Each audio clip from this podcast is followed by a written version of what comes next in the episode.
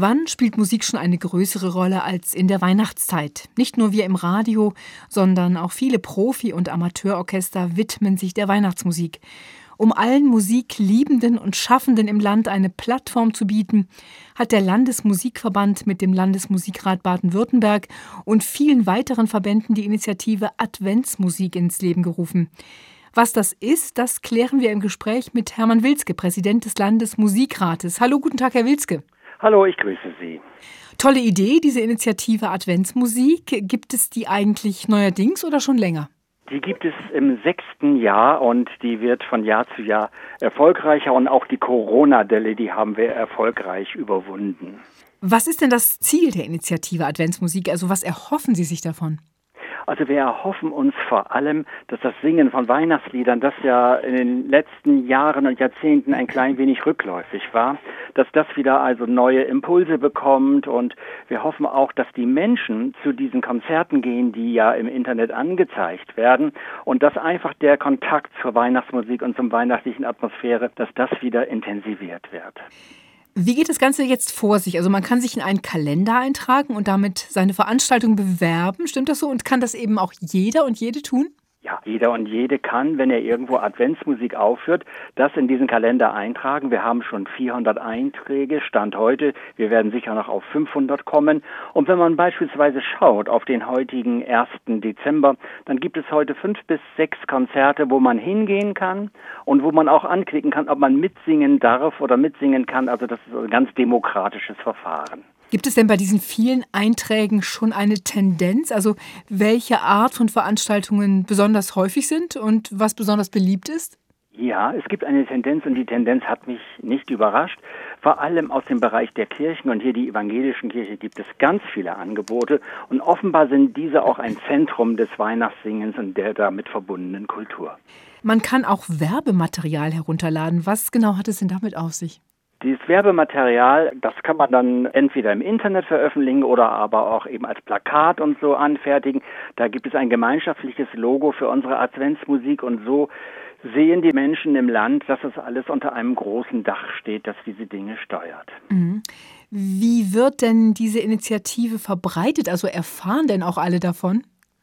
Ja, also ich fürchte nein, aber wir werden mit jedem Jahr klüger, diese Dinge zu verbreiten und gerade die neuen Maßnahmen, dass man Plakate druckt, dass man das im Internet veröffentlicht und es können ja nicht nur Plakate im Internet veröffentlicht werden, sondern man kann die eigene Musik auch hochladen und das sind einfach Mechanismen einer Verbreiterung, von der ich hoffe, dass sie langfristig noch viel mehr Menschen erreicht, als das im Moment der Fall ist. Wäre es denn nicht auch klug, einfach die Ensembles anzuschreiben und sie darauf hinzuweisen? Vielleicht wissen viele gar nicht davon.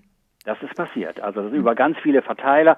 Der Landesmusikrat ist ja das Dach im Baden-Württemberg und in jedem Bundesland. Und natürlich haben wir alle Mitgliedsverbände, ob sie nun Weihnachtsmusikaffin sind oder nicht, die haben das bekommen. Die Frage ist dann, inwieweit die Einzelverbände das dann auch weiterleiten an mhm. ihre Mitglieder. Also da hat man natürlich keinen Überblick. Aber ich denke, im Laufe der Jahre, je mehr Menschen teilnehmen, umso eher wird das zum Begriff. Wir brauchen noch mehrere Jahre, um die Dinge in die Breite zu bringen.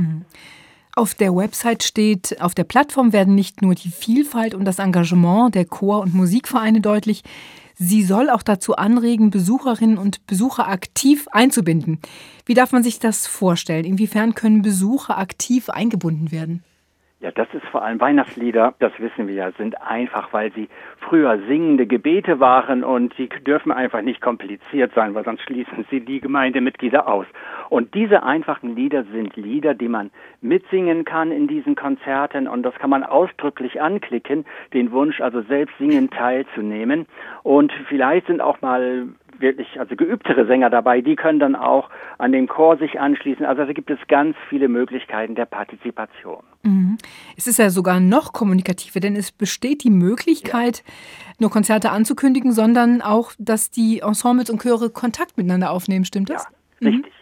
Also es soll einfach Synergieeffekte erzeugen, so ein Blasmusikensemble. Wenn die mit einem geeigneten Chor zusammentreten, dann lassen sich völlig neue künstlerische Möglichkeiten eröffnen und das passiert auch, dass also relativ spontan Ensemble zusammenfinden. Natürlich gibt es manche Konzerte wie das Weihnachtsoratorium, also da gibt es nichts zum Improvisieren, die Musik ist so fertig, wie sie ist. Mhm. Aber es gibt natürlich andere, wenn wir etwa an das offene Singen denken, wo vorher noch gar nicht klar ist, welche Lieder gesungen werden. Das ist ein Idealfall für Beteiligung von Menschen, die gerade hinzukommen.